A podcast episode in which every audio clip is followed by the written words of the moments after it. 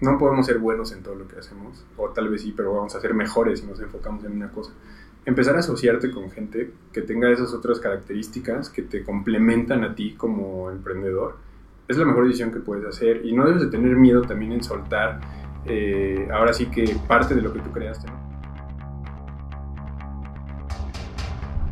Bienvenidos al podcast de Trade Masters, el único podcast que te ayuda a crecer si trabajas o emprendes en los negocios internacionales. Yo soy su anfitrión, Oscar Rueda, y en esta ocasión estaremos conversando con un invitado que es estratega digital experto en marketing, en creación de contenidos y desarrollo de negocios.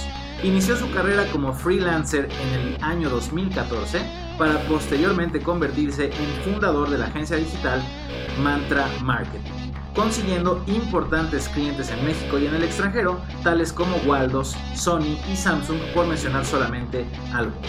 Además, es cofundador de Intalentum, una startup que se, que se dedica a conectar freelancers con empresas mexicanas, y su trayectoria lo ha llevado a aparecer en diversos medios de comunicación como la revista Clica, El Sol de México y la revista Entrepreneur. En un corte más personal, su hobby es reseñar restaurantes de alta gama a través de su cuenta de Instagram y ha sido también tres veces sobreviviente del cáncer. José Zárate, bienvenido al podcast. Un gusto estar acá contigo. Muchas gracias José por aceptarnos la invitación. Y me gustaría que nos platicaras un poquito, primero que tu entrevista es un poco más táctica, ¿no? Vamos a hablar de redes sociales y qué, qué les conviene más a, a los emprendedores y empresarios de cómo seleccionar y cómo utilizar sobre todo las redes. Yo tengo en lo personal varias dudas que, vamos a estar platicando.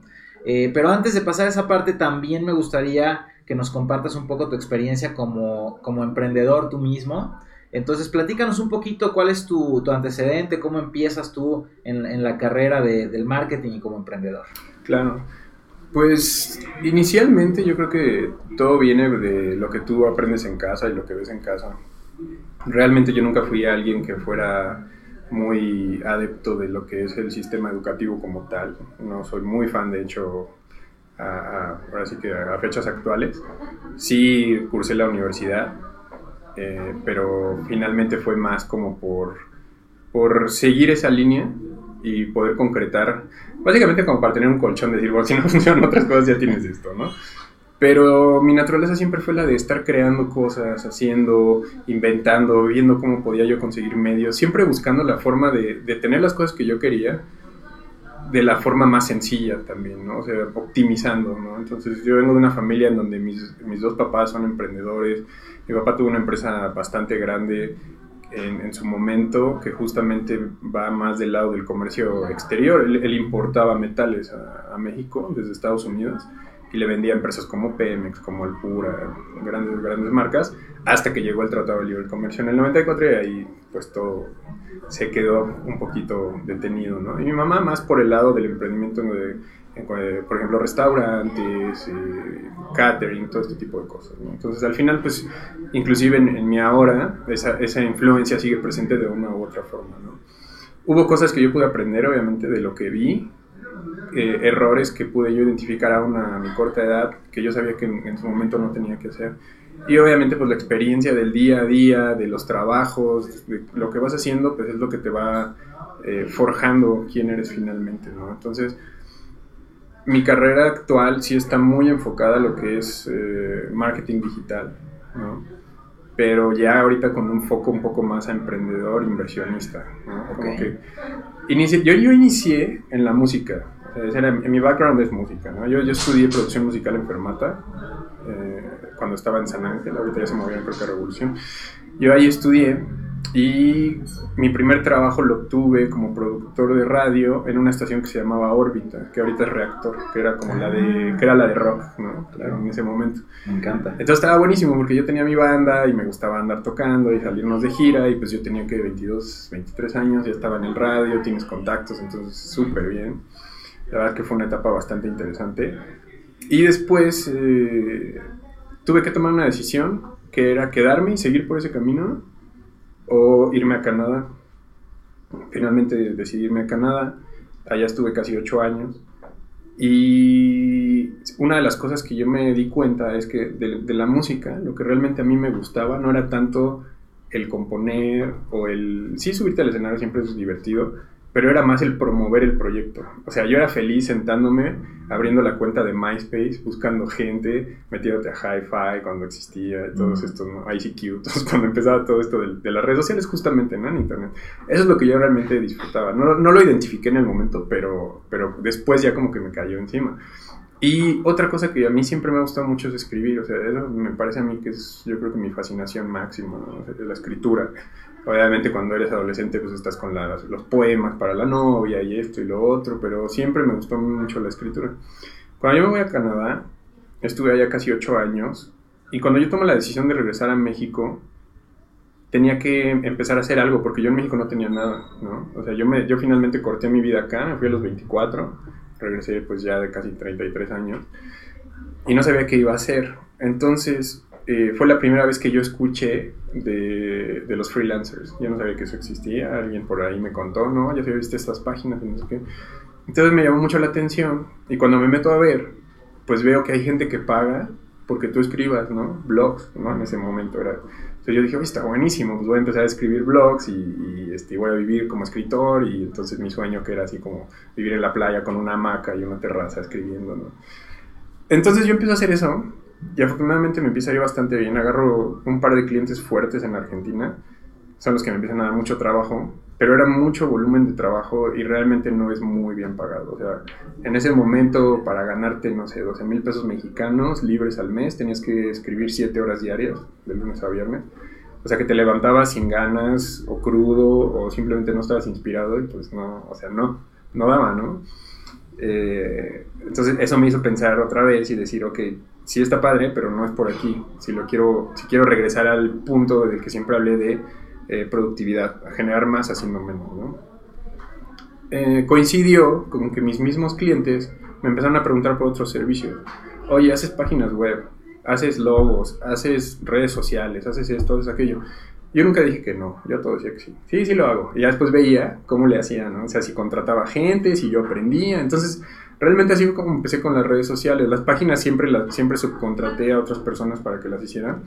Y yo hacía lo mismo, o sea, regresaba a lo mismo, que era hacer el contenido, encontrar el lenguaje de la marca, ver cómo llegaba a esas personas, quién es tu cliente meta y cómo habla.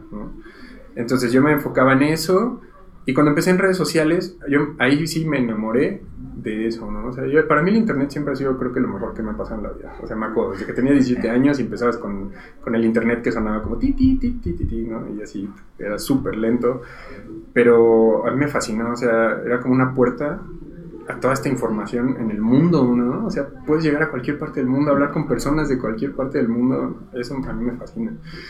Entonces las redes sociales combinaban todo esto, porque era la comunicación con una comunidad, un contenido que es necesario para conectar con esa comunidad y la rapidez, porque son textos pequeños, o sea, ahí no puedes tirarte un libro o un pergamino gigante porque nadie lo va a leer. Entonces, eso fue así como, wow, ¿no? Y empecé a ver lo que otras personas hacían en ese terreno y vi que había mucha carencia en cuanto a calidad, pero esto era normal también porque al final era algo que comenzaba, ¿no? Entonces era ver quién se metía a, así que este tren y cómo le iba haciendo para sumarse, ¿no? Y me empecé a especializar en eso, empecé a especializarme en, redes sociales, cada vez tuve más clientes, tuve más clientes, hasta que de repente, cuando me doy cuenta, ya, ya estando en México, pues no tenía ni un año y ese mismo ritmo ya me había llevado a crear un equipo de trabajo como de siete personas, ¿no? Entonces era así como de, órale, pues yo pensé que iba a ser freelancer y de repente ya tengo una agencia de publicidad y empiezo a viajar y con un cliente me voy a Barcelona. Tuve la oportunidad de ir al Mobile World Congress del 2016, todo pagado. Fui a Panamá, fui a Puerto Rico, entonces todo esto como que me fue llevando, ¿no? Entonces las conexiones siguieron cuando empecé a recibir este, trabajos de startups. Cuando me busca una startup, yo ya tenía ahí ya tiempo trabajando como agencia, yo creo que ya como dos años, ya éramos un equipo de casi 15 personas, tenemos nuestro espacio y todo. Y de repente nos empiezan a buscar startups, y yo nunca había escuchado ese, término, y dije, startups, ah, sí, oye, este, ¿sabes hacer publicidad para startups? Sí, sí, no hay problema, ¿no? Y ya me pongo a investigar y veo lo que son, y dije, vale, esto está buenísimo, porque es como justamente gente que está emprendiendo un negocio, con una inversión de capital grande, con una necesidad de crecimiento inmediata. O sea, no hay margen de error y tienes que lograr tus KPIs así, ya, en dos segundos. Entonces, cuando yo voy a la entrevista con estos chicos, Jado fue la primera startup con la que trabajé. Ellos estaban en un programa de fondeo que se llama 500 Startups, que es de Silicon Valley aquí en México. Entonces, fondea eh, startups de toda Latinoamérica, pero lo hace aquí en la Ciudad de México. Ellos me parece que invierten como un millón de pesos a cambio del 10% de la empresa. Algo así. Es como, una, como un early stage, como, como semillero. Entonces, cuando yo llego a ese loft que está en Insurgente, cerca de la Glorieta, es un piso 11, 14, no me acuerdo bien. Es un loft completo, con las ventanas así, la vista 360, mesas, eran como 10 mesas, mesa de ping-pong, cabinas de, para hablar y al fondo un barcito con café y con cerveza, todo lo que querías. O yo cuando entré dije, no, yo de aquí soy, tengo que estar aquí en algún momento. Entonces empecé a trabajar con ellos, empecé a aprender y de ahí mismo de ese programa llegaron dos nuevos clientes, después los acompañamos a Puerto Rico y de ahí salieron nuevos y así fuimos conectando con startups hasta que llegó un momento en el que dije, pues yo debería ser mi propio startup, ¿no? O sea, si yo estoy ayudando a estas startups a crecer y sé cómo se hace, pues sería bueno que yo hiciera la mía. Pero obviamente pues tiene que ser en algo en lo que tú tengas conocimiento y experiencia. ¿Qué pasó? que cuando yo inicié mi carrera de freelancer, lo hice en una plataforma que todavía está vigente, se llama Workana. Es la, básicamente era la única plataforma de freelancers a nivel latinoamericano. Cuando yo entré, eran alrededor de 35 mil profesionales trabajando. Eh, y yo me mantuve durante un año entre los primeros 10 del general y el número uno en marketing de toda Latinoamérica. Entonces por eso me llegaba tanto trabajo, porque era como, o sea, yo ya realmente ya no la uso porque ya los, eh, el tamaño de esos proyectos pues no me da para cubrir mi infraestructura como, como agencia, ¿no? Pero cuando yo estuve ahí como profesional, logré más de mil horas de trabajo y cerca de 100 proyectos terminados.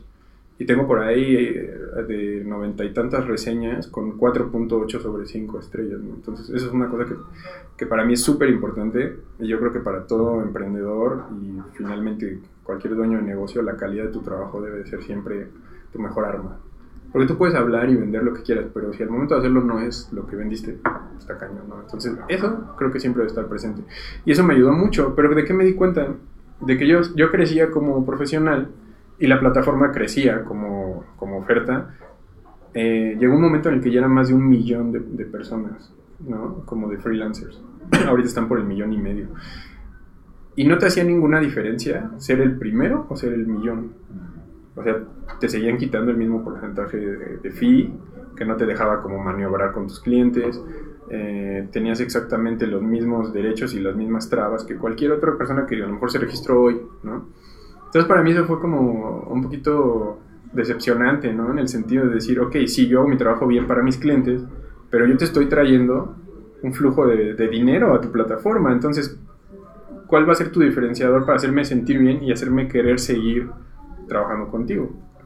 Me entrevistaron un par de veces, creo que me dieron en un año, fue como el community manager del año y hay una entrevista ahí también y todo, pero nada más, ¿no? más como vanidad, no tanto como en la parte que realmente impacta en el día a día, que es tu economía o cosas así, ¿no? Entonces dije, voy a hacer una plataforma de freelancers enfocada en el desarrollo del freelancer, ¿no? Entonces ahí fue donde salió la idea de Intalentum y comenzamos con un producto mínimo viable, que fue la plataforma donde puedes hacer los proyectos.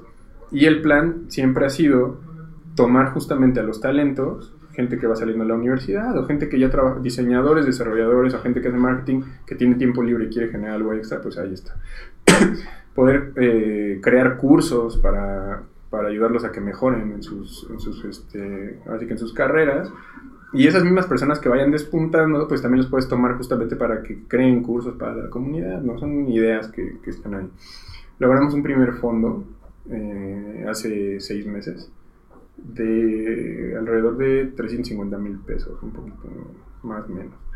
Y con eso empezamos a probar la idea, crear nuestra comunidad, brandear la marca, que ya más adelante cuando hablemos de tácticas es, es lo que justamente vamos a diferenciar, ¿no? Eh, cuándo decidir si vas a brandear tu marca o si vas a enfocarte en venta. En este caso el presupuesto pues no era muy grande, teníamos que decidir una de las dos y nos fuimos más por la parte de branding, que fue una buena decisión en el sentido de que la marca se volvió reconocida, logramos más de 500 registros de profesionales, en, en Facebook tenemos cerca de 4.000 seguidores, nos buscaron medios como el Sol de México y todo esto. Entonces eh, estuvo bien, pero ¿qué pasó? Que en esos seis meses nos dimos cuenta de que eh, la plataforma tenía muchos hoyos que había que tapar en cuanto a funcionalidad, porque ninguno de los founders era realmente un desarrollador. Entonces está, está Erika, que ella se encarga más de la parte de, de branding y diseño, Omar, que está en la parte de marketing, y yo en la parte financiera y administrativa. Entonces, cuando buscamos un segundo fondo, que es el que acabamos de cerrar la semana pasada, eh, bueno, acá lo importante también es el impacto que tienes tú como marca, porque finalmente cuando lanzamos nosotros la primera convocatoria para inversión, la plataforma era una idea con el producto mínimo viable, pero no estaba aprobado. Nos valoraron en 4.2 millones de pesos. A seis meses, cuando nosotros pedimos una segunda evaluación, ya con los registros, ya con medios encima y todo, sube la evaluación a 7.3 millones, básicamente al doble. Entonces, ahorita lo que hicimos es integrar a un cuarto founder que es desarrollador, es un chico de Francia que vive en México y él desarrolló una de las plataformas principales para venta de tickets de avión en internet, entonces tiene una experiencia así fuertísima, entonces él ya se va a encargar 100% de lo que es el desarrollo y este segundo fondo pues se va a ir más a esa parte de desarrollo. Entonces pues son, eh, no sé, siento que fue como un hilito que jalé de alguna manera y empezó a salir y a salir y a salir y a salir y de empezar a hacer música y escribiendo me fui convirtiendo a freelancer, a dueño de una agencia y ahora a emprendedor con una startup. Wow, increíble. Qué, qué, qué padre historia, José. Yo me identifico mucho con la historia porque igual que tú, digo, yo sí ejerzo mi profesión, yo soy abogado de profesión, pero igual que tú, más bien mi, mi pasión está en la comunicación. Y por eso hago podcast y por eso hago videos y estoy muy metido en el marketing de las empresas y porque ahí es en donde está mi, mi motorcito de todos los días de decir, ah, ok, me voy a parar a hacer tal, claro que más o menos es lo que a ti te, pasó. Exacto. Y tú eh, lograste desprenderte de lo que estudiaste para dedicarte de lleno a lo que te gusta, claro. que eso se me hace a mí muy valioso. Y yo es algo que no he logrado dar ese paso, y ni siquiera sé si, si lo deba de lograr o no. Lo que he logrado más es, es eh, convivir los dos, ¿no? Pero definitivamente me siento ahí bastante identificado con lo que, con lo que platicas de, de pues cómo tienes en realidad una pasión y si la sigues, pues por ahí te, vas abriendo camino, ¿no? Entonces, de tu historia me, surgen dos temas. Tienes por una parte la agencia de marketing, que digamos que se desarrolló orgánicamente, ¿no? O sea, fue un tema de, pues me gusta, lo hago, y a la demás gente le gustó y se unió al proyecto y, me están pidiendo que haga más. Claro. Y así creció, digamos, orgánico. Y por otra parte, traes Intalentum, que es un tema de startup 100%, en donde estás buscando inversionistas, donde estás buscando fondeos, donde tienes que hacer pitch, donde tienes que todo el, numerito de echar a andar una empresa con dinero de terceros, ¿no? Entonces, ¿cuáles son las diferencias que tú ves en estos dos mundos? Porque son empresas muy diferentes, mismo fundador. ¿Qué diferencias tiene, por ejemplo, para alguien que esté buscando emprender? ¿no? ¿Hacia dónde me conviene irme? ¿Me voy hacia algo que los clientes me están pidiendo y que crezca solito? ¿O me voy hacia algo de buscar fondeo, inversionistas, etcétera, ¿no? Claro, creo que depende mucho de cuál es la meta como negocio, ¿no? Porque son dos universos completamente diferentes. O sea, por una parte el marketing digital es una realidad que cada vez es más necesitada por las empresas, pero que todavía no termina de llegar o sea, el 70%, el 80% de las pymes, digamos, si te enfocas en el mercado de pymes, todavía ven el marketing digital como un, como un gasto, no como una inversión. Son muy pocos los que realmente lo ven como una inversión. Entonces, desde ahí ya es un problema, porque tienes que educar a la persona. Decirle, pues no, o sea, lo que tú vas a meter aquí, pues se va a redituar. Y esa es otra, ¿no? No es como que al momento. Tienes que trabajar la marca, tienes que trabajar tu comunidad. Al plazo de tanto tiempo es cuando empiezas a ver los resultados. Y de ahí, pues ya se estabiliza, ¿no? Eh, es un, es un área muy noble en el sentido de que aprendes mucho, convives con todo tipo y cantidad de personalidades, vas a encontrar de todo, o sea, gente difícil, gente fácil, gente que te va a enseñar, gente que no te va a hacer tu trabajo, hay de todo. El punto aquí es que también tienes que ser muy consciente de que no existe tampoco una estabilidad en el sentido de que los contratos suelen ser muy cortos, a veces ni siquiera hay contratos, con el freelancer no hay contratos regularmente. Entonces manejas una economía muy fluctuante. A lo mejor este mes te fue súper bien y ganaste 70 mil pesos, pero en el otro ganaste 10 o 20. ¿no? Entonces ahí es cuando tiene que entrar tu visión como empresario y empezar a tratar tu carrera como una empresa, porque si sigues haciéndolo como freelancer va a estar muy difícil. Entonces, soy una agencia, tengo un equipo de 10 personas, tengo una nómina de tanto, necesito este dinero que ingrese para que pueda yo cubrir esos costos y seguir creciendo. Entonces, eso mismo es lo que te obliga a buscar de repente marcas más grandes, ¿no? Cuando empiezan a llegar las marcas grandes, es, es, distinto porque entonces te llega, por ejemplo, Samsung, te dice que quiero una campaña para lanzar este, este producto, o llega Waldos, queremos eh, hacer penetración de mercado con este servicio, o llegan las inmobiliarias, que son las que invierten de repente más, ¿no? O sea, nosotros hemos trabajado con clientes que, pymes que invierten de 5 mil pesos al mes en publicidad, a corporativos que meten 150 mil pesos, 200 mil pesos al mes en pura publicidad, ¿no? Eh, Ahí la naturaleza de ambos es muy distinta, porque las pymes, como te digo, de repente tienes un contrato y a lo mejor se dura solo tres meses. El corporativo es muy lento de adquirir como cuenta porque licitan a muchas otras agencias. Entonces estamos hablando de que, cuando, de que te contactan, van a pasar dos o tres meses a que te resuelvan. Pero si te resuelven, tú ya sabes que es un contrato de uno o dos años, porque no, ellos no, no toman esas decisiones como a la ligera, ya saben por qué lo están haciendo. ¿no? Entonces, la parte de agencia digital, eh, y en general yo lo he visto con gente que emprende en ese tipo de, ecosistemas como desarrollo web, aplicaciones, etcétera, sí es más fluctuante. Hay mucha competencia.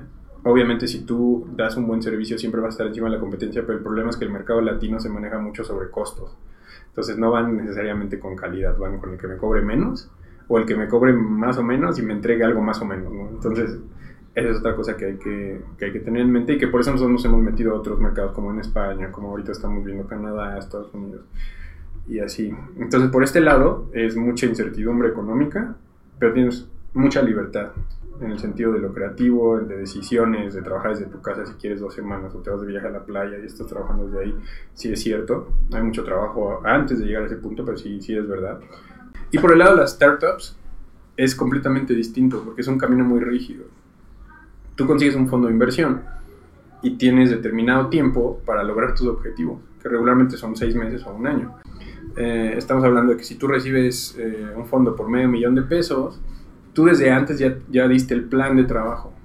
En qué se va a invertir, cómo se va a utilizar, eh, qué vas a estar pagando, qué vas a estar adquiriendo y cuáles son las metas que vas a estar cumpliendo. Entonces, es un ecosistema que te permite trabajar bajo tu visión pero siempre muy estructurada, ¿no? Entonces ahí sí tú ya sabes que si dividiste el presupuesto en X tanto en desarrollo, X en esto, X en esto y X en salarios, tú tienes tu salario por ese tiempo, pero también sabes que si no cumples tienes a los inversionistas encima, ¿no? Entonces son dos cosas muy distintas que yo creo que dependen mucho de la naturaleza del emprendedor. En mi caso creo que me he hecho alguien muy como... Eh, como con una mezcla de muchas cosas en ese sentido, que sí soy alguien relajado, creativo, pero que también entiendo cuando tienes que ser, eh, ahora sí que muy directo en lo que haces y, tomar las decisiones adecuadas. Entonces yo creo que es más analizar qué tipo de emprendedor soy. Soy alguien que estoy dispuesto a dar mi 100% de tiempo para que un proyecto funcione a corto plazo y puedo trabajar en ambientes que demandan ahora sí que mucho trabajo, ok, puedo irme por una startup Ahora soy alguien que me gusta más tomar las cosas a mi tiempo, irme de viaje, tomar una pausita de un día o dos, pues mejor si te vas por una onda de, digital, ¿no? Eso sí te lo permite. Wow, ok. Entonces, más allá de un tema de qué tipo de negocio es qué tipo de emprendedor es para tomar ese camino, ¿no? o, esas decisiones. Ok, me queda claro. Oye, ¿y tú, habiendo tomado los dos, en lo personal, cuál te gusta más? a ver, me gustan ambos, ¿no? Y creo que los combino bastante bien. Es, es, eh, voy a tirar aquí algo que, es un tip personal que a mí me ha funcionado mucho en los negocios en general y es eh, con quién te asocias. Andar solo no funciona, ¿no? Eh, dice un proverbio africano que ya lo han reciclado no sé cuántas veces en las frases de los lunes en las redes sociales que, como dice que el que va solo llega rápido, pero que el que va en grupo llega lejos. Y es completamente cierto, ¿no? No podemos ser buenos en todo lo que hacemos, o tal vez sí, pero vamos a ser mejores si nos enfocamos en una cosa. Empezar a asociarte con gente que tenga esas otras características que te complementan a ti como emprendedor, es la mejor decisión que puedes hacer y no debes de tener miedo también en soltar eh, ahora sí que parte de lo que tú creaste, no porque yo diga, ay, sí, creé una agencia que se llama Mantra Marketing y es mi logro de la vida y va a ser mía por toda la vida, no Fíjate que esa decisión yo la fue, fue de las primeras que tomé en ese sentido.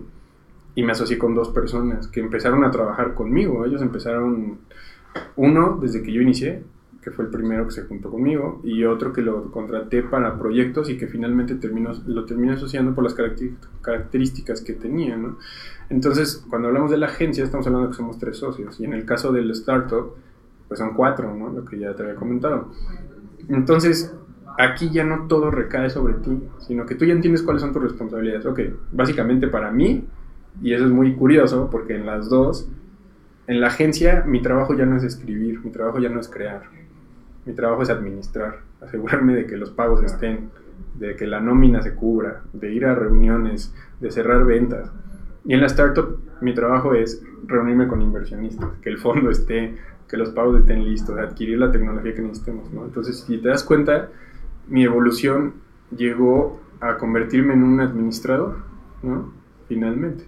Que sí, obviamente, pues me, sigo, me sigue encantando escribir, me sigue encantando crear, pero ya lo hago en otros canales, como, como lo decías en la introducción, en este caso, por ejemplo, en mis reseñas de restaurantes, ¿no? Entonces, ya es distinto, ya no es como eso no es lo que te da de comer, sino tu habilidad de administrar tus tiempos. Entonces, realmente los dos yo los disfruto igual, porque mi trabajo es el mismo al final, ¿no? Y yo sé que mientras el equipo esté funcionando bien, pues las cosas van a ir bien y yo tengo mi tiempo para mí.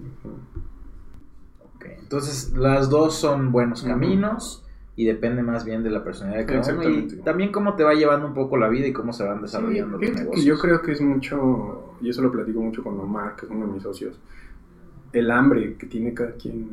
Yo la veo a veces casi nula en la cultura latina, no nada más en México, en general en Latinoamérica la gente es muy cómoda. Yo empecé a hacer redes sociales y gano 15 mil pesos al mes, ya no necesito más. Y ahí se queda la gente, ¿no?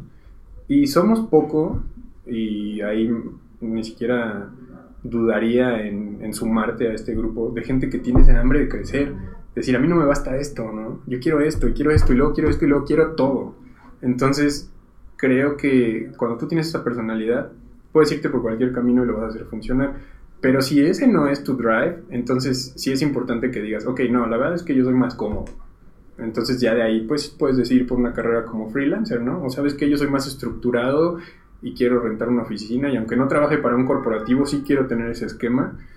Fundar una startup te puede funcionar. Ok.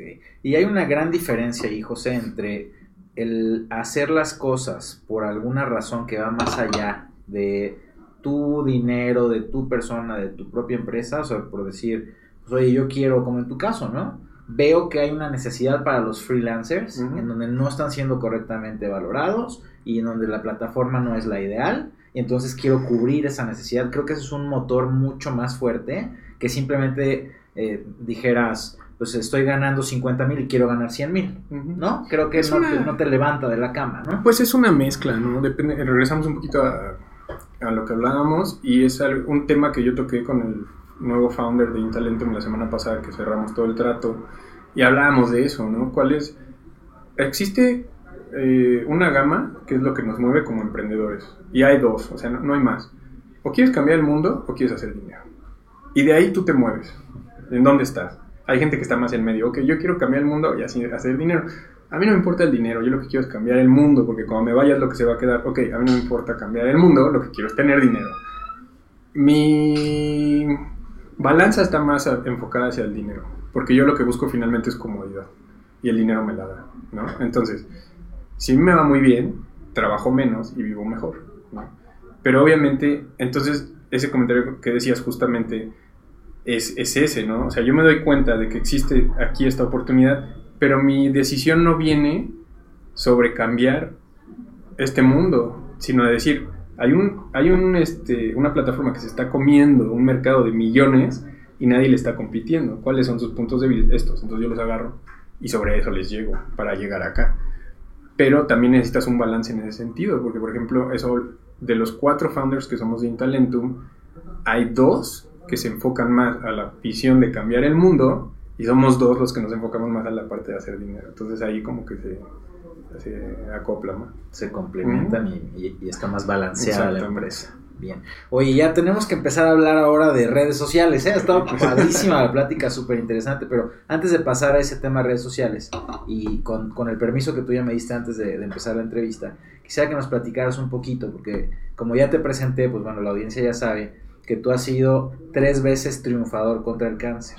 Entonces me parece muy interesante tener tu perspectiva en cómo es esto de estar emprendiendo, generando, porque es muy desgastante, mucha incertidumbre y agrega encima una capa de un tema de salud tan delicado, ¿no? Entonces, ¿cómo, ¿cómo manejas esto, José? Pues es un manejo de crisis, en este, en este sentido de salud, pero es algo a lo que yo estuve acostumbrado desde siempre, regresando a cómo iniciamos la conversación, con la realidad que vivieron mis papás, que era una familia que tenían hasta a veces más de lo que necesitábamos y de un día para otro ya no se tenía nada de esto y de ahí ya no se recuperó. Entonces, ¿cómo, cómo enfrentas este cambio de vida, de tener a no tener? O sea, de, estoy hablando de a lo mejor hacer dos, tres viajes por año, ir en escuelas particulares, en las mejores, y de repente enfrentarte a que no tenías ni luz y estabas comiendo con una vela enfrente, ¿no? O sea, era así como súper choqueante, sobre todo para alguien que está en esa edad de la adolescencia y que te estás como definiendo como persona tú ya venías como con un background y de repente es otro. Entonces yo creo que ese fue mi primer enfrentamiento con, con las crisis fuertes. Después cuando yo me voy a Canadá, yo voy, eh, me casé en ese momento, entonces yo fui por el plan de mi ex esposa, pero yo realmente, pues más por lo romántico me fui con ella, no sabía ni qué esperar. Cuando llego allá, entonces, número uno, yo llego como turista, ahí todavía no existían las visas ni nada de eso y pues me pongo a trabajar en lo que encuentro, ¿no? En restaurantes y lavando platos y cocinando y todo, hasta que después ya empiezo a tener oportunidad y me vuelvo residente y finalmente pues soy ciudadano canadiense también. Entonces esa fue otra crisis fuerte dentro de lo, de, lo que es mi, así que mi ciclo de vida. Entonces cuando llega el tema del cáncer, yo ya tengo una mentalidad muy desarrollada en, en lo práctico, ¿no? Yo empiezo con molestias, voy a revisarme, eh, voy con un primer médico en la Roma, que me parece súper malo, como que no sabía ni qué estaba haciendo, entonces dije, no, pues con este cuate no voy a saber qué onda. Recurro a las redes sociales, me meto a Google y pongo urólogo eh, Hospital Ángeles.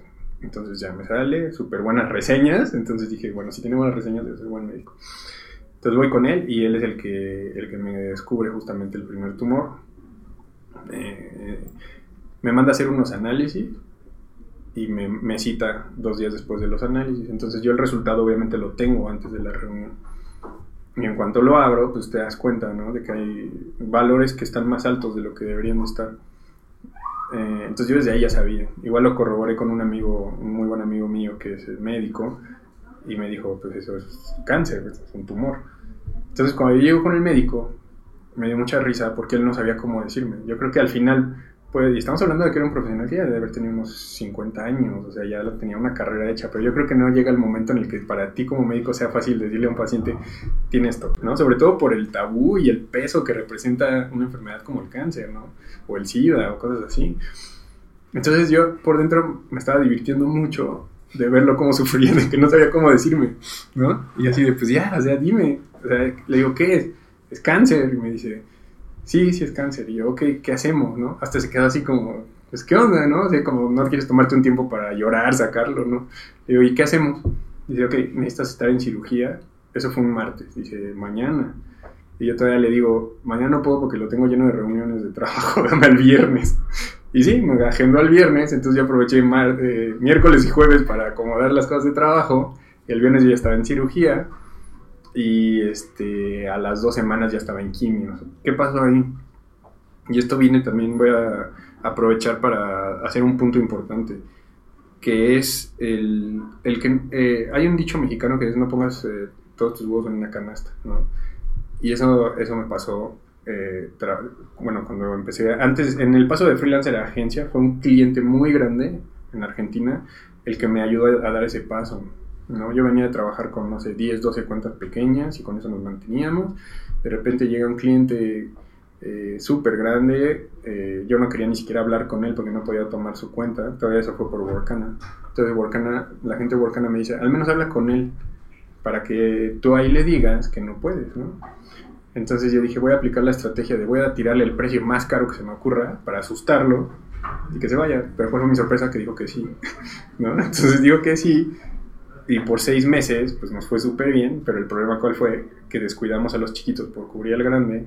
O sea, al final de seis meses tenemos un cliente grande y dos pequeños, y se va el grande y te quedas sin nada, ¿no? Pero bueno, el chiste es que de ese proceso yo me pude hacer de un ahorro. Entonces, cuando llega este tema del cáncer, en mi mente jamás pasó a hacer el proceso en, el sistema de salud pública, porque mi, mi, experiencia era el IMSS, ¿no? O el ISTE, yo no sé ni cuál es cuál. Cuando iba a ver a mi abuela y que eran horribles, y dije, ahí no me voy a ir a meter, ¿no?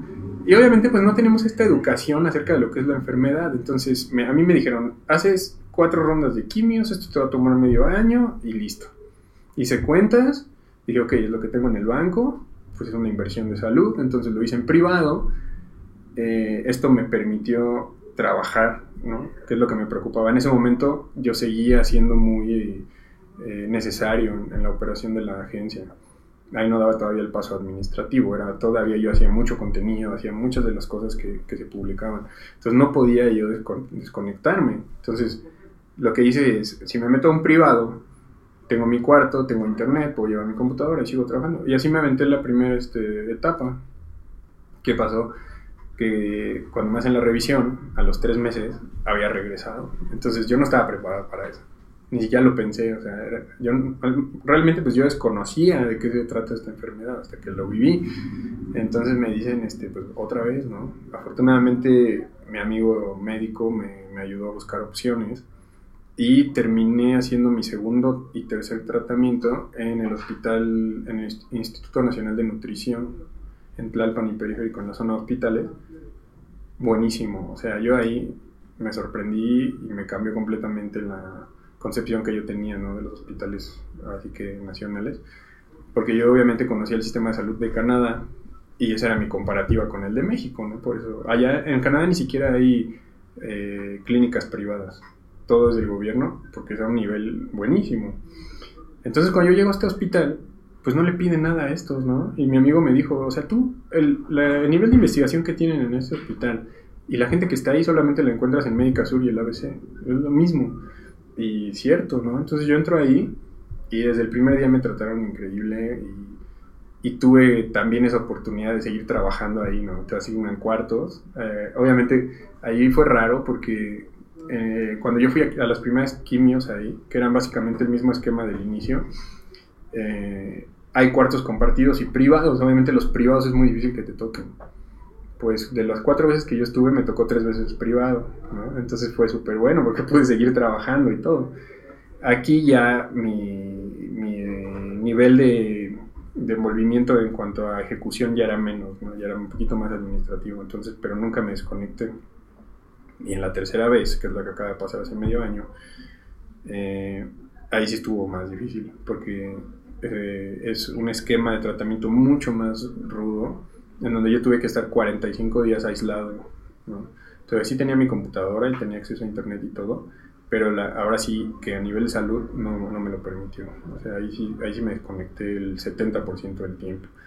Y aquí es a donde regreso con lo que iniciamos. Lo que me ayudó a sobrellevar estas etapas y a poder salir y seguir ejerciendo fue justamente la gente de la que me fui rodeando, que ellos fueron los que estuvieron ahí, no te preocupes, todo bien, y en efecto todo estaba bien, ¿no? Entonces eh, fue por eso que yo pude pues pasar este proceso de salud.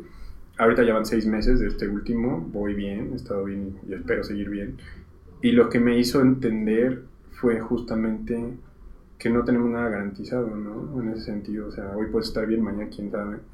¿Qué haces con tu tiempo? ¿no? Y regresando un poquito, ok, sí, me interesa ganar bien y hacer dinero porque me gusta vivir bien, pero también me interesa qué dejo atrás, porque cuando yo me vaya, lo que compré se queda ahí, pero tú lo que hiciste como impacto social, eso ahí, ahí va a estar. Y, puede, y yo soy un fiel creyente de que una pequeña acción puede cambiar la vida de una persona y esa va a seguir cambiando más vida. Entonces ahorita me enfoco en, en, hacer este, todos los proyectos que tengo en mente. A veces me echo de más y también pues tengo que ser consciente de que mi cuerpo ya no es el mismo, ya la energía no es la misma. Y eso lo sufrí apenas hace dos semanas, que así crashé totalmente. No me pude levantar de la cama tres días porque fue así. O sea, yo me la pasé de viaje, me aventé tres viajes seguidos, reuniones de trabajo, más proyectos, los restaurantes. Llegó un momento en el que el cuerpo te dice, o sea, ya, no, no puedes. Entonces ahorita me estoy aprendiendo a balancear todo Wow, José, qué historia traes, ¿eh? Mis respetos, de verdad, porque sin duda que es bien difícil recibir una noticia de esas y tú ya llevas tres. Y además de todo, veo claramente cómo traes un drive de no dejar abandonado, o sea, de no decir, pues señores, yo traigo esta bronca y ahí les encargo mucho changarro. No, creo que has estado bien metido en la medida de lo posible, ¿no? Sí, siempre. En echar a andar el negocio. Oye, ya para cerrar este bloque, que me, me encantaría seguirlo, o sea, está, está padrísima la plática, de verdad. Pero bueno, hay, hay que pasar a la, parte prometida a la audiencia, que es hablar de redes. Pero antes de esto, eh, como última pregunta de, de tu historia, ¿hubieras preferido no tener las crisis? O sea, ¿hubieras preferido no tener la crisis, no sé si esto fue en 94 por ahí cuando entró Telecan con tu papá, ¿hubieras preferido no tener las crisis de cáncer? Jamás. No, eso me lo, me lo preguntan mucho, ¿no? me dicen, ¿cambiarías eso si hubieras podido? No, no lo hubiera cambiado. O sea, fue una arrastrada horrible, pero la oportunidad de evolución mental que te da eso, o sea, es invaluable, ¿no? Tienes, aprendes lo que hubieras aprendido mejor en 10, 20 años, porque la vida te pone ahí y solo tienes ese momento para procesar la información, para ser fuerte, para enfrentarte, para tomar decisiones, para no dejarte caer. Y creo que esas son las lecciones más valiosas para un emprendedor. Porque al final el camino del emprendedor es ese, está lleno de caídas. ¿no? te vas a caer una vez, te vas a caer mil veces. Y no vas a fracasar una vez, vas a fracasar mil veces también. Pero de esas mil, una que le pegues, te va a ir muy bien. Entonces, definitivamente, no hay que tenerle miedo a las situaciones difíciles, hay que agarrarlas y aprender de ellas, ¿no? Maravilloso. Qué, padre, qué, padre.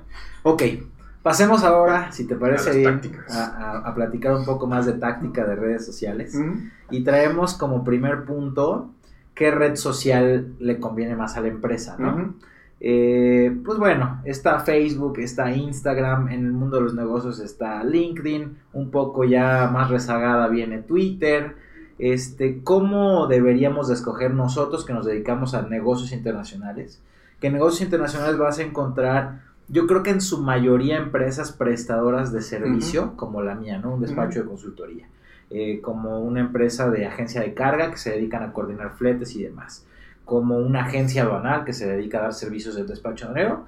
Y al final de la cadena, y quizá el más importante de todos, es el importador-exportador, que su negocio está en vender productos. ¿no? Entonces, para unos y para otros, ¿qué, qué, ¿cómo seleccionar la red? Que aparte de esto, todos estamos en Facebook. Y creo que todos debemos de estar en Facebook. Eh, no sé si todos debamos estar o no en Instagram y no sé si todos debamos estar o no en, LinkedIn, por ejemplo, y, a ver qué opinas también del Twitter, ¿no? Ok, buenísimo.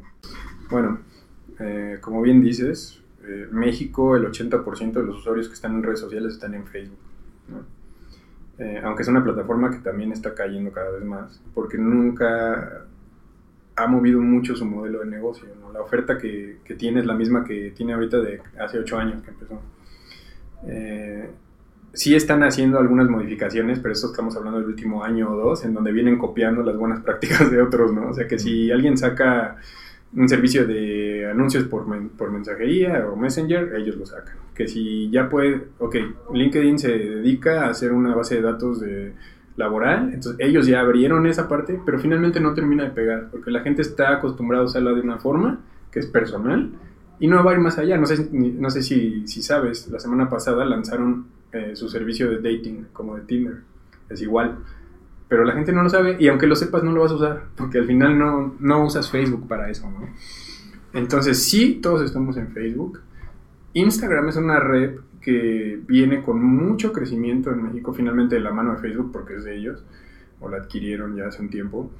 Eh, en donde todas las nuevas generaciones, los millennials, todas estas generaciones están ahí y el consumidor a no muy largo plazo es el que está ahí.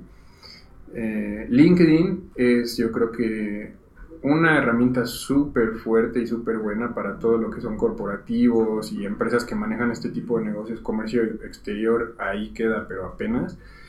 Y ahorita vamos un poquito a los pros y contras de cada una. Y finalmente Twitter, yo no soy fan de Twitter, a mí no me gusta. Eh, número uno, porque yo utilizo las redes sociales para comercializar productos y Twitter no te funciona para eso. Estamos hablando de que cuando tú sigues a X cantidad de páginas tienes, tienes un feed que recibe, no sé, 10.000 impactos al día a lo mejor, ¿no? Entonces tu mensaje se perdió ahí. Y si no tienes a alguien haciendo 5 o 10 comentarios diarios e interactuando con la gente, pues vas a pasar desapercibido y finalmente es muy difícil de monetizar. O sea, la gente tampoco está ahí para comprar. Entonces, ¿qué sucede? Eh, para, los que, para los negocios que piensan vender en redes sociales, tienen que tener algo muy claro. La red social es un 70-80% branding y un 20-30% venta. No es como AdWords, ¿no? Y AdWords por eso es, eh, es un canal muy utilizado por las empresas, porque al final ahí la gente ya está buscando el producto. Lo que hacen es conectarte con el consumidor. Y tú en redes sociales tienes que crear esa necesidad. No es que Oscar, hoy que abrió su Facebook, estaba pensando en comprarse unos Happy Socks. A lo mejor salió el anuncio y vio y dijo, ay, qué bonito. Pero no es como que él los estaba buscando, ¿no? Entonces ahí es donde está un poquito el reto de anunciarte en redes sociales. ¿Cómo vas a convencer a alguien que no estaba buscando tu servicio de adquirirlo? Entonces es donde entra la segmentación y justamente la selección de la red ideal para tu negocio. ¿A qué te dedicas? Eh, vamos a, quedarnos en los ejemplos del mercado que estamos hablando, que puede ser transportes o, transporte de, mercancía. Eh, están también la parte de almacenamiento, por ejemplo, en Estados Unidos. Eh, y todo lo que son trámites aduanales y todo esto. Entonces, número uno, ¿quién es, quién es tu, tu buyer persona? ¿Quién toma la decisión de comprar tus servicios? No, pues que si yo tengo una, una, agencia de transportes, pues es la persona encargada de logística, a lo mejor, ¿no? De X empresa y ellos traen cosas de Estados Unidos a México y necesitan quien les haga ese, ese tipo de transporte. Entonces, ¿dónde habita esta persona? Obviamente todos vamos a estar en Facebook, pero finalmente no vas a vender por ahí, ¿no? LinkedIn va a ser la red en donde tú debes de enfocarte para lograr ventas realmente. Pero, ¿qué pasa con LinkedIn? Eh, tú lo que puedes hacer, número uno, todavía no, su penetración de mercado a nivel México no es tan grande. O sea, no todos los que, los que toman decisiones están en, LinkedIn, ni siquiera todos los dueños de empresas. un ejercicio muy simple es, tú tienes aquí tu, tu oficina con tu equipo de trabajo, o alguien tendrá su empresa, pregunten a toda la gente que está ahí cuántos tienen LinkedIn y van a ver que al menos el 50% no lo tiene. Entonces hay que esperar un poco todavía que lleguemos a ese momento. La diferencia entre Facebook y LinkedIn en este sentido es la segmentación que puedes hacer. Porque, por ejemplo, en Facebook yo digo, ok, ¿cómo me voy a anunciar para, para promover mis servicios de, de, transporte de Estados Unidos a México en Facebook? Ok, entonces, ¿quién es mi cliente meta? Regularmente son hombres los que trabajan en este tipo de negocios. Estamos hablando de un 70-80% hombres, 20% mujeres puedes hacer el, anuncio para ambos, pero cuando tú lo lances y veas las estadísticas vas a ver que este va a ser el, movimiento, entonces a lo mejor te conviene más ir directo a hombres. Ok, es la persona que está encargada de logística, es el dueño de X negocio, entonces estamos hablando de posiciones un poquito más altas, en donde a lo mejor eh, el rango de edad empieza a partir de los 35 años a los 55, o 30 a 55. Entonces ahí ya va segmentando, ok, ahora, ¿cuáles van a ser los intereses de, estas personas. Yo puedo poner que les gusten los negocios, que sean empresarios, que les guste el comercio, el comercio exterior, las importaciones y exportaciones, X revista que esté relacionada a este medio. Entonces ahí tú ya tienes definida a, tu usuario en base a, sus intereses. Tú le vas a estar mostrando tus anuncios.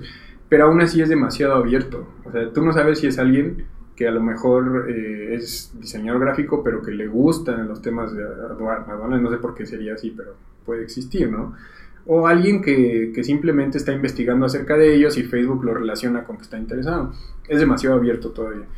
LinkedIn, la diferencia es que la segmentación puede ser por campo laboral o por cargo. Entonces eso está buenísimo, porque yo le digo a LinkedIn, ¿sabes qué? Anúnciame en todo México con personas que tengan de 35 a 55 años y que su carrera sea eh, comercio exterior o que su cargo sea eh, jefe de logística, etc.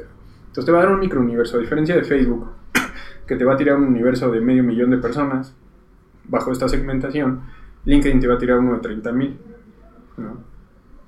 Entonces aquí, si haces una buena campaña y bien dirigida, vas a llegar a la persona correcta. ¿no? Entonces, número uno, identificar el pain de este buyer persona. ¿Cuál es?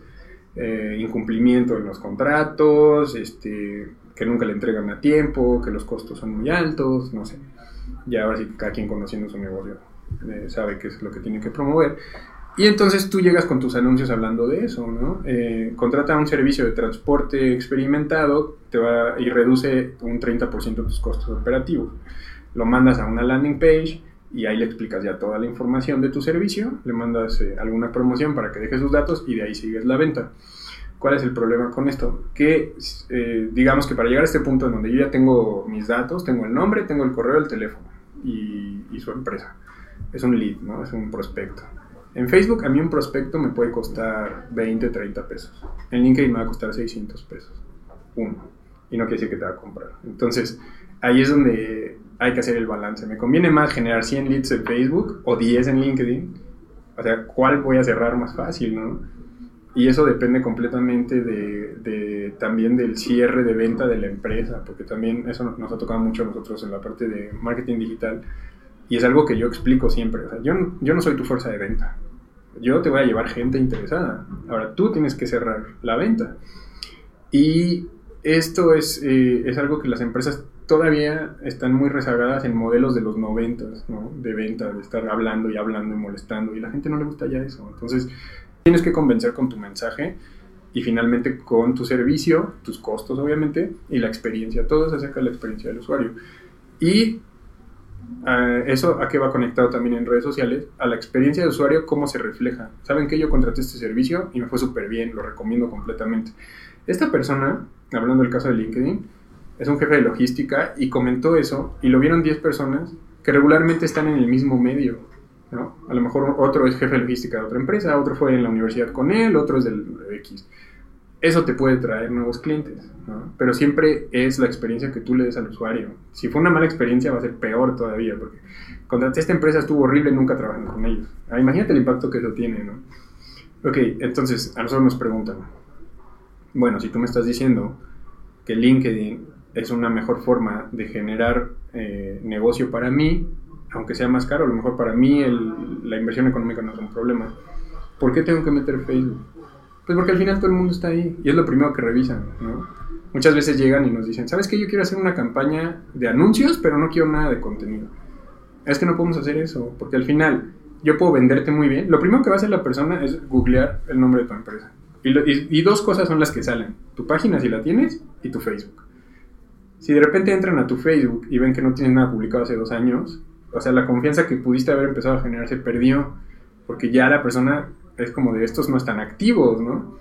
Si tienes mal contenido es lo mismo. Entonces, cuando hablamos de redes sociales para empresas, y si tienes que seleccionar, yo diría que son esas dos. O sea, Facebook en la parte de branding, no lo puedes dejar afuera. Y LinkedIn como tu apuesta para generar prospectos, ahora sí que de, de calidad. Instagram, no creo que sea una red que te sume mucho en este tipo de negocios la puedes tener, pero igual va a ser la función de Facebook en el sentido de branding. Eso es más como para restaurantes, ¿no? Cosas que venden a través de imágenes, que tú lo ves. O sea, tú no vas a poner una foto de una bodega que diga, mira cuánto espacio tengo para tu mercancía. Eso no es lo que va a vender. Entonces, eh, yo creo que enfocándote a Facebook y LinkedIn con una buena línea de contenidos y campañas bien estructuradas, ahí te va a ir bien. Ok, entonces Facebook está bien, porque ahí está todo el mundo, todo el mundo lo ve todos los días, entonces digamos que ahí te ayuda a dar presencia de tu marca, aunque no necesariamente vas a vender. Exactamente. Puedes sí targetear, pero tu, audiencia va a ser todavía muy amplia y no necesariamente las personas a las que les estás tratando de vender el producto. Que ahí hay todo un tema, ¿no? Para empezar, muchos de los que no somos marketers y hacemos redes sociales, pues es aventar contenido de lo que tú sabes hacer y ojalá que a alguien le guste, ojalá que ese alguien te siga y ojalá que ese alguien te compre. Esa es como la lógica. Y por lo que tú estás platicando, el ejercicio debería ser al revés. Debería primero yo conocer a ese alguien y qué le duele y qué necesita para después llenar ese hueco, ¿no? Que para empezar yo creo que muchos de los que de los que hoy nos escuchan, pues estamos del otro lado. Estamos yo qué sé hacer y lo pongo como un escaparate y para eso utilizo Facebook. Y, Regularmente empezamos al revés. Es una, hay, mercados que yo realmente no me he metido porque no he tenido el tiempo, pero que justamente se basan 100% en el, en el pain de la persona, ¿no? Yo, a mí me llama mucho la atención cuando veo en plazas estos kiosquitos vendiendo este, espacios de, en, en cementerios, servicios funerarios, ¿no? O sea, es como, a mí no me vas a vender un ataúd por más bonito que esté, ¿no? El simple hecho de pensar que ese es mi ataúd me da escalofríos. Entonces, ¿cómo vendes esos productos, no? Usted 100% al pain, en el sentido de cuando pierdes un familiar, ¿cuáles son todos los problemas que hay alrededor de, de poder enterrarlo si no, si no te preparaste, ¿no? Hay cosas así. Entonces, básicamente, yo creo que hay que aprender de ese tipo de mercados para vender nuestros productos.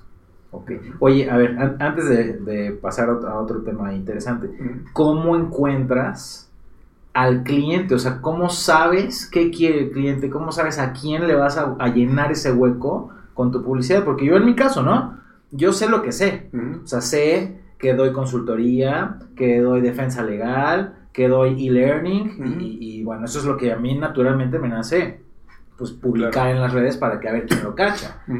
Pero lo que no sé es dónde está mi cliente y qué quiere. Bueno, esa, creo que esa respuesta está más, más cerca y evidente de lo que muchas veces creemos, ¿no? O sea, yo me, me he topado, por ejemplo, en reuniones con clientes que nos sentamos y está la desesperación de decir, es que yo no sé cómo definirte a mi buyer persona, ¿no?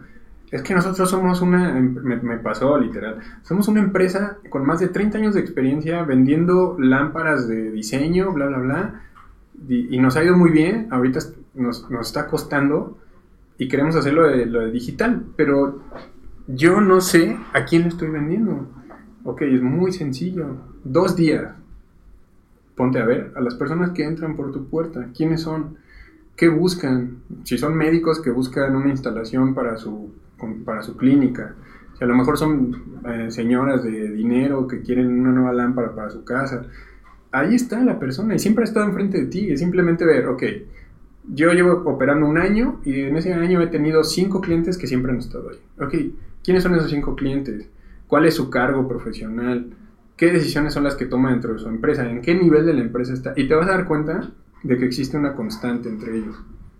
Porque siempre es como te decía, ¿no? Si es a lo mejor alguien, si tú ofreces el servicio de, de bodegas en Estados Unidos y tienes clientes que te contratan el espacio eh, para traer mercancía o la almacenan ahí mientras la traen a México, te vas a dar cuenta que la mayoría de tus clientes va a ser justamente el jefe de logística o va a ser el dueño de una empresa a lo mejor de, de retail que él venda, no sé, cosas chinas ¿no? y las traiga por barco, ahí sí no sé, desconozco un poco cómo es ese mercado, pero, pero el sentido es ese, ¿no? O sea, tus propios clientes que ya tienes son la respuesta a esa pregunta.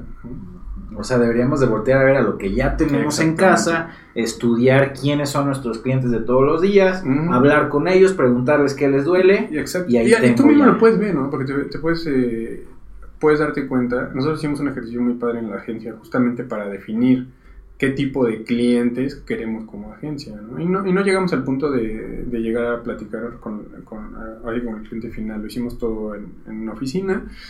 ¿Y cuál fue el ejercicio? Ok, tenemos, o hemos tenido 50 clientes en el- los últimos dos años. De los 50, ¿cuáles han sido, número uno, los que han pagado más, los que nos han quitado menos tiempo, los que hay mejor comunicación y con los que hemos tenido mejores resultados. ¿no? Entonces es una tabla muy sencilla que todo el mundo puede hacer. Entonces yo tengo a Juan Pérez, ¿no? que es jefe de logística. ¿Me pagan bien? Sí. ¿Me quitan mucho tiempo? Sí, porque todo el tiempo me está hablando. O sí, porque me piden demasiadas cosas y me piden artes extra, ¿no? pensando yo en lo que hago en la agencia. Eh, ¿Hay buena comunicación? Pues no, porque cuando él nos habla quiere que estemos ahí, pero cuando nosotros le hablamos no nos contesta. Entonces tú vas poniendo los focos, verde, amarillo y rojo, ¿no? Ok, tiene un verde, un amarillo y un rojo. Ok, cliente B, no, pues dos verdes y un rojo, y así. Entonces, cuando tú terminas esta tabla de ejercicios con 10 o 15 clientes, te vas a dar cuenta cuáles son los que realmente son buenos, ¿no? Entonces tú de esos 15 agarras 3 o 5 y ya te vas a dar cuenta de cuál es tu, tu cliente ideal y qué cargos son los que cubre o en qué nivel de, empresa, de la empresa en donde trabaja está y cuáles son sus problemas más recurrentes, ¿no? ¿Por qué te busca a ti? ¿Cuál, eh, es que sabes que yo he tenido problemas con otras agencias de transporte porque me dicen que sí me pueden traer 15 cargas al mes, pero al final solo me traen 10 y me dejan colgando con 5 y entonces eso me rompe todo el negocio. Entonces tú ya sabes que el problema de esta persona es el manejo de volumen y que tú debes de tener esa flexibilidad, ¿no? Pero tú ya sabes también el más menos que tiene. Entonces es simplemente analizar y conocer a tus clientes. y ahí mismo lo encuentras. Okay, pues está la, la, respuesta está en las narices de sí, todo el mundo y creo que nos matamos con que hoy voy a hacer unas encuestas. O mandas a hacer estudios, de, carísimos. de mercado y pues si ya los tienes ahí, ya los tienes. Ahora, ¿qué, ¿qué hacer si estoy empezando? ¿Cómo Eso encuentro al cliente? Exactamente. Ahí yo creo que, número uno, si decidiste empezar un negocio de cualquier tipo de mercado, tienes que tener una idea o, no, o dos bases que son, uno, eh, el de la propuesta de valor, por qué lo estás haciendo, y número dos, a quién le estás llegando, ¿no? Lo, hablaba en la mañana con mi esposa justamente, ¿no? Y regresando un poquito al tema de, lo de cocina. Ella es mucho de hacer cosas como manual, manualidades y artesanías y cosas así. Y entonces está empezando ahorita un negocio de... Quiere diseñar, por ejemplo. Porque también nosotros somos mucho... Eh, somos como de esa como de esos empresarios medio hippies, ¿no? a mí me gusta trabajar, hacer dinero y todo, pero no ando de traje. Pero me gusta andar bien, vivir bien, ¿no? Y entonces ella está haciendo, hizo para uso personal unas bolsitas de plástico para que yo compre las, compre las cosas del mercado, del súper, las metas ahí y no estar gastando eh, bolsas de, de plástico. Eh, súper bonitas y muy curioso porque las veces que las hemos usado todo el mundo le pregunta que dónde las compró, que están súper padres y no sé qué. Entonces me dice, mira, voy a empezar a hacer una, las voy a empezar a vender, pero no sé qué precio ponerles, ¿no? Entonces este, yo le digo, no sé, ¿cuántas quieres vender? No, pues cuatro por paquete, ok. Calculo, yo le echo unos 200 pesos por tu paquete. No, ¿cómo crees? Pero es que yo las he visto en 20 pesos. Le digo, sí, pero es que no estás vendiendo el producto, estás vendiendo el concepto. Y yo sigo en Instagram a una marca que hace mandiles de manta aquí en México, que tienen un bordadito aquí chiapaneco y uno abajo. Es un mandil para cocinar.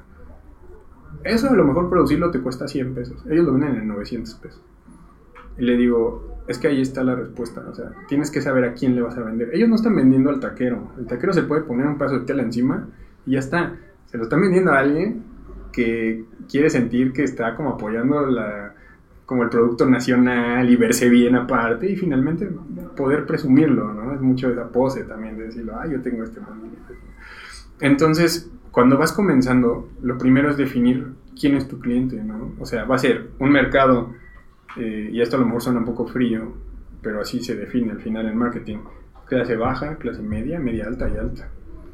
¿Quiénes son? Ok, eh, yo voy a empezar mi servicio de logística, y yo quiero llegarle a los jefes de logística. Ok, ¿de qué, ¿a qué clase pertenecen? ¿Cuál es el salario eh, promedio en México para alguien que se dedica a eso? Eh, ¿En dónde come? ¿Qué hace con su dinero? ¿Cuál es la estructura familiar? Entonces, sobre eso, tú ya creaste la psicología de tu cliente y vas a saber cómo llegarle, ¿no? Entonces, eso se aplica a lo que es tu mensaje y a tu lenguaje de marca. Y regresamos, ok, yo lo voy a encontrar en LinkedIn, ¿no? Entonces, es simplemente entender quién es la persona a la que tú quieres llegar como negocio. Ok, si yo abro un café en Polanco, le quiero llegar al oficinista, le quiero llegar al freelancer que vive por aquí y quiero entonces qué tengo que hacer para que sea atractivo para esa persona y no se vaya a Starbucks, no se vaya a Cinito Querido o aquí, ¿no? Eso creo que es lo más importante, es eh, entender tu mercado, porque no es lo mismo abrir un café en Polanco que abrirlo en Iztapalapa, o sea, ni los precios ni el concepto va a ser el mismo.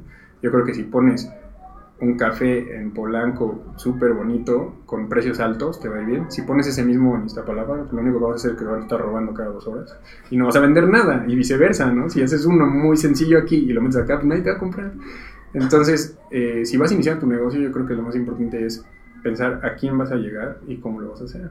Okay. Entonces, en el mundo ideal, ¿no? Si alguien está iniciando, pues ya tener identificado cuál es este nicho que vas a cubrir uh -huh. y quiénes están necesitando esa cobertura y ahí es y sobre eso hacer tus, sobre eso hacer también tu comunicación de, de, marca porque es como te digo no a lo mejor tú como proveedor de servicios de aduaneros o de logística para importación te enfocas en corporativos que traen grandes cantidades obviamente desde el simple hecho de tu lenguaje de colores tu logo y la presentación de tu marca, estás hablando de un nivel de directivo, de corporativo, que, que, que, regresamos a lo que hablábamos antes, que su toma de decisión no, no va a ir influida por el precio, sino por la calidad y la confianza que tú le puedes, que le puedes brindar. A diferencia de que si a lo mejor haces negocio, que tampoco está mal, ¿no? Pues es business al final, con alguien que tiene un puesto o tiene varios puestos en mercados y lo que quiere es traer producto chino a granel, pues es otro tipo de lenguaje, ¿no? Entonces es muy bien definir a dónde vas y con quién vas y, y dirigirte de manera correcta a tu cliente. Oye, regresando al punto de Facebook o LinkedIn, por lo que tú nos comentabas, LinkedIn sí nos daría mucho más targeteable a este usuario, porque ahí sí tú puedes definir que sea de tal puesto, de tales empresas, eh, o sea, mucho más concreto de lo que puedes hacer en Facebook, Claro. que Facebook te va a dar al que volteó a ver alguna vez eh, algún tema de un contenedor, porque quizá quería hacer su departamento de estos que ahora se te venden en la casa contenedor, y Facebook ya identificó, a este cuate le interesa comercio exterior. Mientras que LinkedIn no. LinkedIn sí está mucho más targeteado Sí, el sí, perfil. sí. Porque tienes el currículum de la persona cargado en la plataforma. Claro, ¿no? porque simplemente, o sea, tú puedes elegir si vas a targetear por eh, posición actual de trabajo o por carrera y profesión. O sea, tú puedes poner licenciados en X cosa, ¿no? Entonces ahí ya también te estás abriendo, porque a lo mejor alguien estudió comercio exterior, pero terminó fungiendo como eh, RH. ¿no? Entonces, si tú no targetaste RH, ya te perdiste este contacto. Entonces, si tú, por ejemplo, pones licenciados en comercio exterior, no importa qué puestos estén desempeñando, pero tienen este título. Entonces tú ya tienes que ir ahí probando y viendo qué es lo que te funciona. Ok. Oye, ¿y LinkedIn es tan fácil para anunciar como Facebook o Sí. representa más reto? No, no, no. Es, todas esas plataformas son iguales. Te lo ponen. Sí, yo he visto, obviamente, manejamos Facebook, LinkedIn, eh, Twitter también hemos hecho campañas, eh, Instagram, que es Facebook finalmente, y hasta en Google Plus, en su momento cuando se supone que venía despuntando, es lo mismo. O sea, si tú sabes hacer anuncios en una, puedes hacerlo en las demás. Ok. Entonces, ¿tú recomendarías para empresas de la industria? Me imagino más enfocado a servicios. Sí, explorar LinkedIn, buscar anunciarse por ahí y ver si una estrategia funciona. Y recomendarías lo mismo para empresas de venta de productos, o sea, para los clientes de nuestra industria, que a la vez pues, son usuarios del comercio exterior, pero que ellos importan para vender en México. ¿También sería buena opción LinkedIn No. o hay más bien Facebook e Instagram? Ahí directamente a Facebook e Instagram, porque al final ahí ya es la venta eh, directa al consumidor final. Y el consumidor final no está en LinkedIn, está en Facebook, ¿no? Entonces ahí sí le puedes tirar, este, no sé, nueva temporada de peluches de Pokémon 2018, ¿no? Ya está. Ah, ese le gusta a mi hijo, va y lo compran. Ok, ahí sí buscarías una Exacto. audiencia más amplia, Sí, mucho más amplia. menos, digo, sí específica en su, en su Sí. nicho, pero no Porque tan- siempre, simplemente aquí podemos regresar a nuestro ejemplo. Imagínate, estamos los dos conectados, cada quien en su Facebook y en su LinkedIn. Salió un nuevo iPhone. Si tú ves el anuncio en LinkedIn, que de entrada son casi todos en texto, ¿ya conociste el nuevo iPhone? O sea, yo simplemente, el simple hecho de pensar en darle clic a ese anuncio desde LinkedIn no me hace sentido. Porque yo si estoy en LinkedIn estoy pensando en temas profesionales. ¿no? Ok, estoy buscando contactos, estoy haciendo esto, me quieren vender algo, no le voy a poner atención. Si estoy en Facebook, regularmente es en mi tiempo libre y veo la imagen del nuevo iPhone, pues le voy a picar a ver de qué se trata, ¿no? Entonces, cuando ya hablamos de consumidor final, es directamente Facebook e Instagram. Ok, o sea, hasta eso hay que considerar. Sí, claro. en qué hora estás usando, en qué mood estás usando cuál de las plataformas. Entonces LinkedIn me, me estás abriendo los ojos y me parece que puede ser una buena Sí, te digo, alternativa es muy, buena. El asunto es que todavía no se termina de adoptar en México. Claro. Sí, no hay tantos usuarios, pero ya también tiene su, su Sí, base sí, importante, ¿no? Ahora, todo esto nos, nos comentas, al usar redes sociales, tú tienes que molestar a tu cliente, ¿no? O sea, interrumpir lo que está haciendo para decirle, oye, est- esto que yo hago está buenísimo para ti, ven y cómpralo. Versus eh, un Google AdWords, en donde en teoría el cliente está activamente buscando y si tú posicionas un buen anuncio ahí, tienes el 100 veces las posibilidades de que te, De se convierta en una venta. ¿Cuál sería la moraleja? Mejor váyanse a AdWords y no hagan redes sociales. En realidad, pues lo que habíamos comentado, tienes que tener ambas, ¿no? O sea, finalmente las estrategias digitales bien implementadas son integrales. Yo no puedo nada más lanzar anuncios en AdWords porque cuando la gente busque qué más hago no va a encontrar nada. Entonces tiene que estar. Lo que sí puedes hacer es jugar un poco en el porcentaje de cómo inviertes tu presupuesto, ¿no? A lo mejor si te quieres enfocar 100% en venta y no tanto en reconocimiento de marca, puedes meter un 60% o 70% directamente en AdWords y el otro 40 o 30% en generación de contenido en redes sociales. ¿no? Que ahí es otro, es otro tema que batallamos mucho y me gustaría hablar un poquito de esos KPIs, ¿no? De los. Key Performance Indicators. Obviamente, todo empresario, emprendedor, vendedor, etcétera, la métrica que quieres es cuánto vendí. Sí. Punto. Si tú a mí me preguntas, ¿qué prefieres? ¿Que se conozca tu marca o que vendas tu producto? Pues me vale gorro. O sea, yo lo que quiero es vender. Si para vender necesito dar a conocer mi marca, entonces es otra, otra vía, ¿no? ¿Cómo, ¿Cómo deberíamos nosotros de medir el éxito? Porque normalmente yo como cliente de una agencia de marketing, para mí el éxito es cuántas ventas tuve. Claro. Fin de la historia. No sé si eso sea correcto o para poder llegar a e- o sea, ese es el último indicador de una cadena de, de KPIs, ¿no? ¿Cómo deberíamos de medir los KPIs? Es que hay que, creo que el, el reto más grande que, hay, que tenemos en este momento es cambiar nuestra mentalidad a lo que aprendimos en su momento, de lo que vimos que era un negocio o lo que aprendimos en la escuela que es un negocio, a lo que realmente es ahora. El- la oportunidad y el problema al mismo tiempo que existe ahora es que la voz la tiene el cliente y antes era al revés, la voz la tenía la marca. Que es lo mismo que pasa con los medios convencionales contra digitales. Antes lo que decía la tele era y listo, y lo que te ponía es lo que tú veías. Pues por eso se está hundiendo ahora, porque tú agarras tu computadora, apagas tu tele y buscas lo que quieres ver. Es exactamente igual con los negocios. Y me pasó a mí una experiencia que involucra justamente todo, toda esta parte. Del branding, de la, de la venta, experiencia de usuario y todo. Eh, a mí me gusta mucho, obviamente, como lo había platicado, la música. Yo soy muy fan del jazz, me encantan los, los, los vinilos, tengo mi tornamesa en casa y todo. Y me gusta mucho que el sonido tenga calidad. Entonces de repente yo veo que sale un anuncio que, este, que vendían uno- unos, este, ahorita que retomé lo del gimnasio y eso, unos audífonos Bluetooth super padres y que sellados con no sé qué oxígeno, así. Entonces me llamó mucho la atención eh, en la calidad del producto, pero yo la tienda no la conocía. ¿Qué pasó? Que arriba me decía Facebook, esta tienda le gusta a tal y a tal de tus amigos. Y uno de ellos es muy clavado en esa parte de la calidad del audio. Entonces yo dije, bueno, si este cuate le gusta, es por algo. Entonces, número uno, yo no, estaba, eh, no estaba buscando el producto, o sea, me apareció. Más bien yo, o sea, dije, ah, órale, está padrísimo para ahora que vamos a hacer ejercicio. Entonces, es lo que hablábamos, ¿no? Esto es reconocimiento de marca. Yo no estaba buscándolo, pero conectó con algo que finalmente me interesaba. ¿Qué pasó después? Que vi que mi amigo lo seguía, entonces la confianza que deposita él en la marca, pues me genera mi confianza. Voy, me, voy a su página, veo el producto, me parece perfecto. Los contacto por, por chat, oye, me interesa mucho este producto, ¿dónde tienes puntos de venta?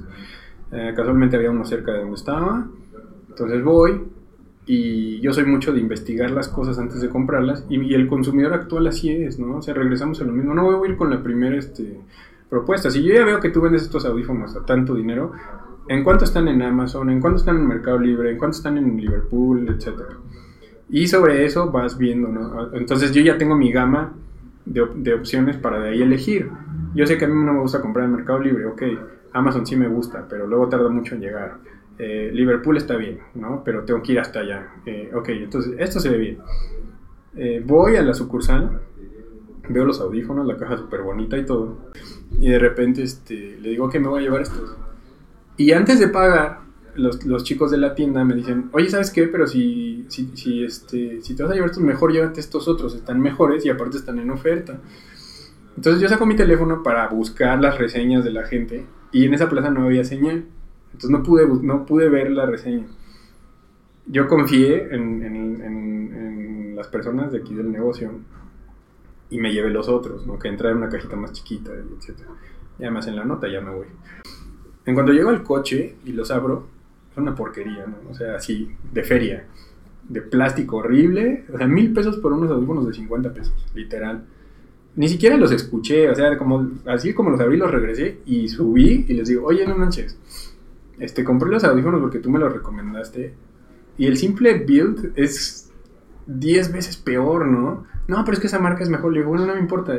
Le digo, yo prefiero llevarme los que quería y si no, y si no suenan mejor, al menos que sea mi, mi decisión, ¿no? Haberme llevado mal el producto, ¿no? No que tú me la... No, no, no, es que no podemos hacer cambios. Bueno, ya fui. Luego lo llevo a casa y me meto a su chat otra vez le digo, oye, estos comentarios llegan a gerencia, ¿no? Pues que sí, ¿qué pasa? "Ay, es que la verdad es que acabo de tener una de las peores experiencias este, de customer service en mucho tiempo. No, ¿qué pasó? Ya le explico todo. No, no, no, es que así es nuestra política, no hay cambios. Le digo, oye, pero pues es que te entiendo. Si yo voy y compro un producto y te digo no lo quiero, Pero aquí yo fui, ya lo iba a pagar y me dijeron, llévate este. Y resulta que ese es peor. Luego me meto, a, ya que tengo señal, me meto a internet y veo, uno, que no cuestan mil pesos, que cuestan 400 pesos. Y dos, que no son de 5 estrellas, son de 3.2 estrellas. Digo, esto está mal. No, no, no, nosotros llevamos 7 años como líderes de, de mercado de, de, este, de productos en audio y, y, pues por algo somos así, ¿no? Y vendemos más que Liverpool y Sears juntos. Le digo, eso no te garantiza nada. Le digo, te voy a hablar de dos marcas, a ver si te suenan familiares. Blockbuster y Toys R Us. Le digo, las dos fueron dueñas de mercado por decenas de años, ni siquiera por 7 años, por 20, 30 años, y ya no existen. ¿Y sabes por qué? Porque ahora la voz la tiene el consumidor.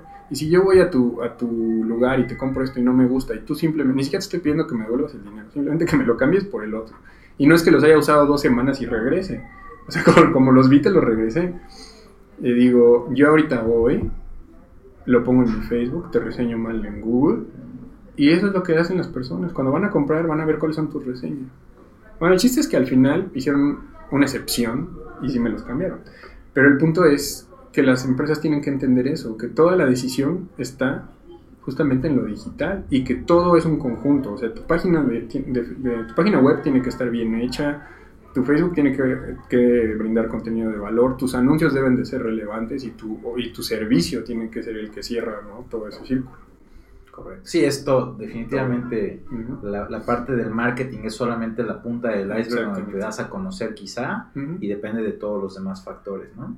Oye, estás hablando cada vez más de la importancia de las reseñas, que eso es algo que hoy en día pues todos nos fijamos, ¿no? O sea, vas a ver una película en Netflix, pues más o menos te fijas si tus cuates les gustó, ¿no? De lo que veas ya, hoy en día la reseña se vuelve bien importante.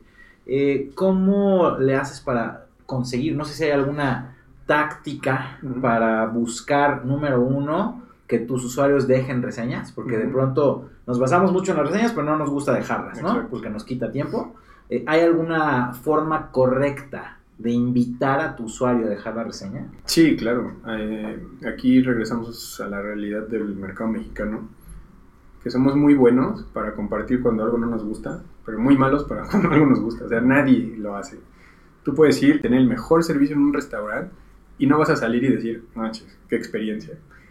Pero que te haya salido un pelo en la sopa, y sí, cuídense, porque me meto a cinco redes, a TripAdvisor, a Google, a Facebook, y les pongo su estrellita sola y el comentario. ¿Cómo, cómo eh, enfrentas esto? Perdiendo el miedo a pedir a tus clientes que se llevan una buena experiencia que te reseñen. Y esto yo lo aprendí justamente cuando inicié mi carrera de freelancer y, y, yo creo que fue justamente el asset que me ayudó a distinguirme de, de todos los demás, o crecer más rápido de esa generación. Porque yo me quedé pensando que aquí, ¿cuál es el...? Es un microuniverso en donde ahí 100% estás eh, dependiendo de tus reseñas, ¿no? Entonces, si yo hago 10 trabajos, probablemente una o dos personas me van a reseñar. Si yo terminando el trabajo a cada persona le digo que me reseñe, a lo mejor no los 10, pero 7 u ocho me van a reseñar y es cierto. Y no les cuesta, ¿no? Oye, ¿te gustó cómo hice el trabajo? Ay, sí quedé fascinado. Oye, ayúdame con una reseña. Y lo hacen. No te cuesta, ¿no? Porque no es un peso. Y, y si realmente estás eh, contento con el servicio que recibiste, lo haces con gusto, ¿no? O sea, das cuenta que, que tú de repente dijeras, ¿sabes qué? Yo, este, me, me, me brindaste un servicio a través de tu despacho y yo quedé fascinado. Si tú me mandas un mensaje, oye Salvador, este, pues ayúdanos con una reseña en Google, pues encantado lo voy a hacer, ¿no? Simplemente perder ese miedo de, de ir al punto de pedirle al, usuario que lo haga. O sea, perder el miedo y realmente dar el seguimiento, ¿no? Porque muchas veces ya se cerró, facturaste al final y a lo que sigue. Entonces sí, tener este ejercicio, ¿no? Creo que vale la pena. claro, y sobre todo que ya empiezan a haber servicios que se dedican a esto, o sea, nos damos cuenta cada vez más de la importancia. Tengo otro socio en otro proyecto y él, a su vez, en sus proyectos personales, tiene justamente una startup, se llama Abrazo MX, o sea, como un abrazo, que justamente representa el apapachar al cliente y ellos se encargan de esto completamente. O sea, ellos van y con todo tipo de negocio que pueda ser reseñado en, en, internet, ellos llegan y eso es lo que hacen, o sea, dar el seguimiento a tus clientes, invitarlos a que tengan reseñas. Si alguien hizo una reseña mala, le dan el seguimiento de por qué fue y buscan cambiarla. Y, y, y al final, pues tú mides ese impacto, ¿no? De qué es el, cuál es el beneficio. Está muy bueno también. Wow, o sea que ya hasta tenemos servicios para que me consigas la reseña y le des seguimiento a ese Bien, José, la entrevista ha estado maravillosa. Yo creo que ya es la entrevista más larga que hemos tenido en el podcast. Me encantaría seguir y podríamos seguir por horas y horas. Son temas que a los dos nos gustan mucho, de los cuales eres más que experto. Tu historia está padrísima. Eh, invitadazo, la verdad, al podcast. Me encantó que vinieras. Este, pero bueno, de alguna forma tenemos que cerrar. Entonces, eh, antes de pasar al último comentario, quiero agradecerte a nombre de toda la audiencia por habernos regalado tu historia, que es muy buena, tus conocimientos son muy buenos. Ya eh, platicaremos eh, más adelante de ver un curso para nuestros usuarios en temas de marketing. Ya en el en el episodio, en las notas del episodio, van a estar tus datos de contacto, tu, tu, Instagram para que puedan seguir ahí las fotos de comida. para que sepan a dónde ir a comer. Los links hacia, hacia Mantra Marketing, hacia Intalentum. Vamos a dejar ahí toda, todo el seguimiento para que nuestros usuarios pues, puedan obviamente contactarte directamente. Y bueno, pues entonces eh, agradecerte por, por, haber tomado la invitación, por regalarnos este par de horas ya de, de entrevista, que ya se nos está haciendo aquí un poco tarde. Este, y pues nada, muchísimas gracias de gracias verdad por acompañarnos. Un gusto, y, sobre todo espero que, que, en algo haya ayudado a, uno o más de los que van a ver el podcast. Finalmente, ya para terminar lo que había dicho, nunca sabemos nuestras acciones a quienes tocan y esas mismas a quienes nos van a tocar. Espero que, que entre todos hagamos mucho dinero, pero también creemos historias. Perfecto, muchas gracias José. Pues ahí lo tienen, sin duda mega entrevista la de hoy. Nos compartió José pues, muy buenos tips de su historia personal y sobre todo yo me llevo la parte de la residencia y de no eh, buscar evitar los problemas, sino enfrentarlos, emprender, salir adelante. Venga la adversidad porque te hace crecer como loco. Y ya vimos también tácticas para redes sociales que a mí sin duda me abre mucho los ojos y voy a empezar a explorar LinkedIn como una eh, herramienta que para muchos de nuestra audiencia va a ser bastante útil para poder identificar muy claramente y targetar muy claramente a los usuarios que queremos llegarle con nuestras estrategias de redes sociales. Este, bueno, pues entonces sin más ya me despido, te agradezco como siempre por acompañarme en este episodio. Te recuerdo por favor que es muy importante que tengas metas claras, pero es más importante tomar acción y avanzar hacia esas metas. Yo soy Oscar Rueda y nos vemos en la próxima.